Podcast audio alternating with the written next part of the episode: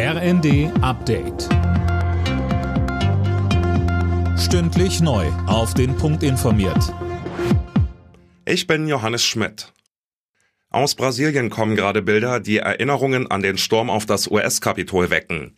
Anhänger des abgewählten ultrarechten Präsidenten Bolsonaro haben den Kongress in der Hauptstadt Brasilia gestürmt. Anne Brauer. Ja, und offenbar nicht nur das Kongressgebäude, sondern auch den Präsidentenpalast und das oberste Gericht. In den Kongress haben es wohl hunderte Bolsonaro-Anhänger geschafft, die dort Fenster zerschlagen und die Einrichtung zertrümmern. Die Proteste richten sich gegen den neuen linken Staatschef Lula. Der ist seit gut einer Woche im Amt und hält sich aktuell nicht in Brasilia auf. Der rechtsradikale Bolsonaro hat seine Wahlniederlage nicht anerkannt und seine Anhänger zum Kampf gegen Lula aufgestachelt, ganz nach dem Vorbild von Donald Trump. Eine Woche nach Silvester wird weiter über Lehren aus den Krawallen diskutiert. Vor allem in Berlin gab es unzählige Attacken auf Polizei und Rettungskräfte. Die regierende Bürgermeisterin Giffey sagte im ersten, es sei eine Schwerpunktstaatsanwaltschaft gebildet worden, die speziell zur Silvesternacht ermittelt.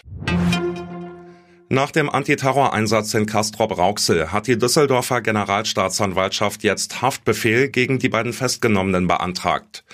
Ein 32-jähriger Iraner soll Giftstoffe besorgt haben für einen islamistisch motivierten Terroranschlag. Der Düsseldorfer Oberstaatsanwalt Holger Hemming sagte bei Welt TV. Wir ermitteln gegen den Beschuldigten und auch dann gegen die weitere Person, soweit die Ermittlungen zu einem Tatzusammenhang führen, wegen des Vorwurfs der Vorbereitung einer schweren staatsgefährdenden Gewalttat. Diese dadurch begangen, dass der Beschuldigte oder gegebenenfalls auch die weitere Person sich Stoffe beschafft haben sollen, mit denen ein Anschlagsszenario begangen werden kann. Im politischen Berlin werden die Stimmen lauter. Nicht nur Marderschützenpanzer, sondern auch schwere Leopard-Kampfpanzer an die Ukraine zu liefern. Auch Bundeswirtschaftsminister Habeck hält das für möglich. Er sagte in der ARD, ausgeschlossen sei das natürlich nicht.